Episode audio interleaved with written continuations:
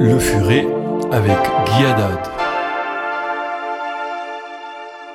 Lors de la conférence de presse commune avec Theresa May, le président Donald Trump a refusé de répondre aux questions de la journaliste de CNN. Il s'est tourné vers John Roberts de Fox News pour lui donner la parole en précisant que Fox News, pour lui, est une vraie chaîne d'information. Minable, par contre, la journaliste de CNN a répondu oui, CNN est aussi une vraie chaîne d'information. En fait, la réalité derrière cet échange assez virulent où Trump montre à quel point il est indifférent aux attaques de ces minables petits journaleux qui roulent pour la gauche et pas pour informer exactement comme BFM TV en France 2 ou TF1 et tous vos médias papier qui serait bien plus utile chez le marchand de poissons et que selon une étude d'Harvard, 90% des informations publiées par CNN sur Trump sont négatifs. Mais le plus terrible, et c'est auprès d'eux que les journalistes français s'informent. Tandis que sur Fox News, 52% des nouvelles sont négatives, certes, mais 48% sont tout de même positives. De toutes les chaînes d'information, Fox est donc la seule qui soit neutre et équilibrée. Et c'est sans doute la raison pour laquelle elle est aussi la plus regardée à l'heure actuelle de toutes et devant, et très loin devant la suivante. Et ça, c'est un rapportage de Christian Larnay. Il est licencié en droit il est libéral, pour moins d'État, il est catholique, non pratiquant, il est collectionneur de trains et de jette sur les bords. Il est amoureux des États-Unis et de la France d'hier, comme il dit, et de l'Espagne. Et une autre preuve, dit-il, que ce qu'on appelle les fake news, l'AFP, l'agence France Presse, la plus grande agence de presse francophone, est aussi la plus incrédible, du moins en ce qui concerne Israël.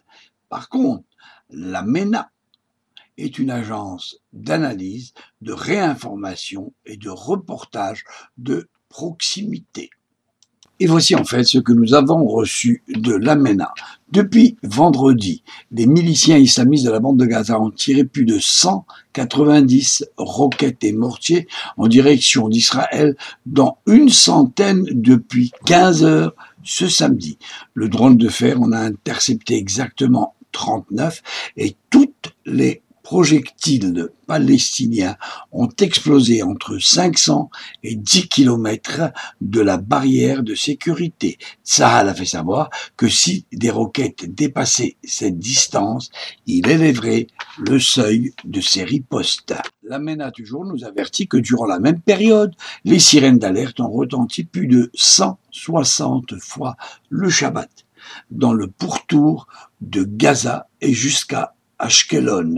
Deux projectiles sont tombés sur la ville de Gérot, l'un aux abords d'une synagogue qu'elle a quand même touché, et l'autre dans un jardin d'une maison individuelle. Et au moment précis où Ilan Tzadik, un des rédacteurs en chef de la MENA, communiquait sur place son rapport à la rédaction, eh ben voilà qu'il y avait des explosions sur Jderot. Il n'a pas été fort heureusement atteint, mais les quatre occupants de la maison individuelle où il était logé pour le Shabbat ont été légèrement blessés. Ils ont tous été conduits au centre médical Barzilai pour y être soignés. De son côté, Relavir, l'aviation israélienne a mené 40 raids dans la clave palestinienne visant deux tunnels d'attaque ainsi qu'un immeuble élevé au camp des réfugiés de Chati et qui servait de centre d'entraînement au Hamas. Le quartier général de la brigade Beth Lahrieh du Hamas a été également oblitéré, mais que divers entrepôts d'armes et de munitions, des ateliers de fabrication d'armes et également de centres logistiques ont été oblitérés. Et grâce au tir de cette extrême précision de Khel Havir, seulement deux Palestiniens ont été tués lors des frappes aériennes et on ne sait pas D'autre part, deux émeutiers palestiniens ont été abattus par l'armée alors qu'ils tentaient de franchir la frontière de sécurité. L'un des deux est décédé le samedi à l'hôpital des suites de blessures subies la veille et l'autre a été tué sur le coup alors qu'il escaladait le mur. Le porte-parole de l'armée a indiqué que la démolition des deux tunnels était intervenue en riposte aux blessures infligées à l'un de ses officiers par un émeutier ou un milicien qui a lancé une grenade offensive au-delà de la clôture de sécurité dans le nord de la bande côtière. Tsahal avait averti le Hamas la semaine dernière par l'intermédiaire de l'Égypte qu'il aurait recours à une réplique militaire sévère si des largages de cerfs-volants et de ballons incendiaires se poursuivaient. Le Caire ainsi que d'autres capitales arabes jouent actuellement les médiateurs entre Israël et le Hamas afin de tenter d'enrayer l'escalade que le Hamas continue à chauffer de toutes les manières. Un porte-parole du Hamas, lui, a toutefois déclaré ce samedi que l'escalade et l'intensification de l'agression israélienne ne viendra pas à imposer un nouvel ordre du jour et à faire cesser la marche du retour. D'un autre côté, le Hamas toujours dit que les forces de la résistance ne laisseront pas Israël poursuivre ses attaques contre le peuple palestinien en oubliant que c'est toujours lui le premier qui tire ses premières requêtes, requêtes contre Israël, et a poursuivi le représentant de la milice islamiste, nous sommes prêts à mourir et à y faire face. Le premier ministre Benjamin Netanyahu déclaré pour sa part Nous allons augmenter notre riposte autant que nécessaire si le Hamas ne saisit pas le message aujourd'hui, et eh bien tant pis, il le saisira demain. Le porte-parole de Tzahal, le lieutenant-colonel Jonathan Conricus, a déclaré ce samedi lors d'une téléconférence de presse les raids du samedi constituent la plus importante opération diurne de Khelavir dans la bande de Gaza depuis la guerre de 2014. Le Hamas a dépassé les bornes avec sa soi-disant marche du retour qui, comme vous le savez, consiste dans les faits en des actes de violence, des attaques contre la clôture de des tirs de roquettes contre le territoire israélien et des lancements de ballons et cerfs-volants incendiaires et qui plus est, comme vous le savez très bien, a-t-il ajouté, Israël a littéralement abandonné tous ses postes à Gaza. Il n'y a plus un seul juif à Gaza.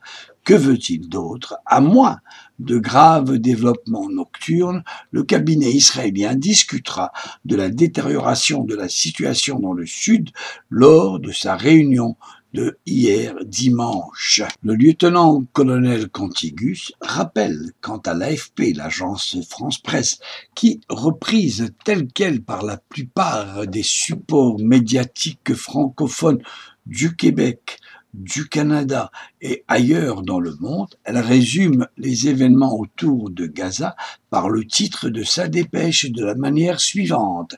Des raids israéliens sur Gaza, deux adolescents tués et nulle part il n'est mentionné le tir de 190 roquettes et mortiers sur le territoire israélien. C'est pas nécessaire. On lit également dans le corps de ce cablogramme de l'agence depuis le 30 mars, la frontière entre la bande de Gaza et Israël est le théâtre de manifestations contre le strict blocus israélien et aussi pour le droit au retour des Palestiniens chassés de leur terre. Ça, c'est le cablogramme de l'agence de presse officielle du gouvernement français.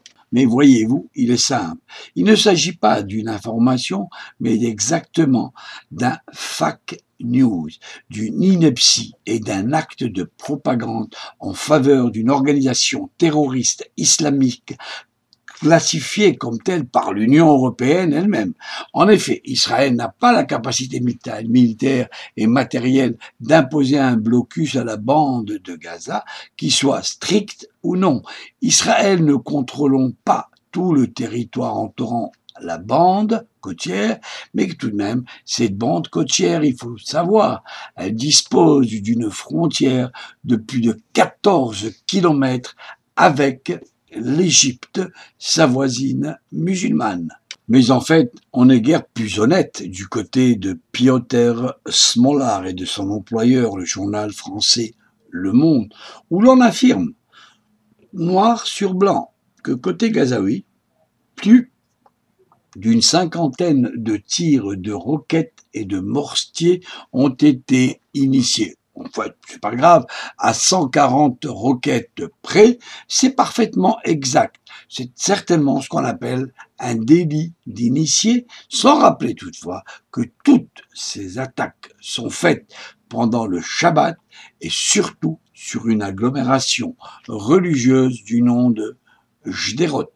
Mais voyez-vous, ce qui est vraiment très malheureux dans tout ça, et je vous l'avais dit il y a quelques jours, tout ce qui se passe dans le monde ne représente qu'un infime pourcentage de ce que les journalistes racontent contre Israël. Tout le monde oublie, à l'exception de quelques rares journalistes ça et là, comme par exemple Raymond Ibrahim. C'est un Américain chrétien, il est recherchiste, il est journaliste et il est traducteur et auteur de colonnes.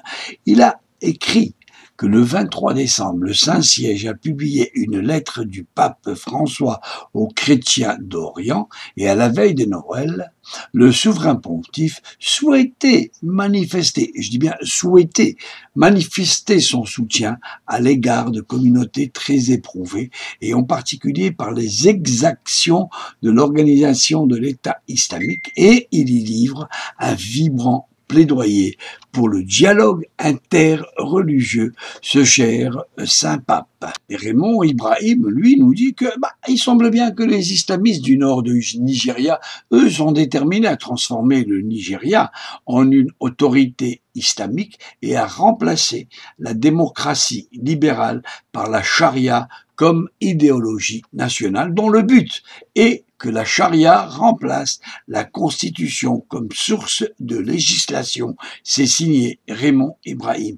Et depuis le début, le gouvernement nigérian et la communauté internationale ont fait très peu pour remédier à la situation. Cet évitement de l'action n'est pas surprenant, étant donné qu'ils ne sont même pas capables de reconnaître ses racines, c'est-à-dire l'idéologie du djihad qui est caractérisé tout simplement par l'intolérance.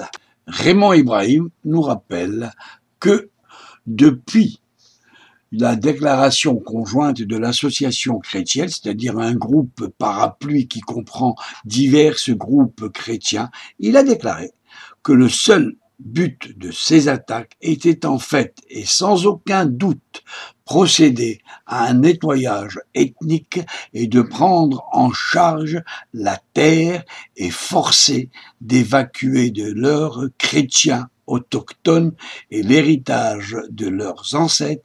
Et M. Raymond Ibrahim rajoute, comme ça a été fait en Syrie, en Irak et également au Liban. Donc, on va regarder ce que le pape va faire. Voilà.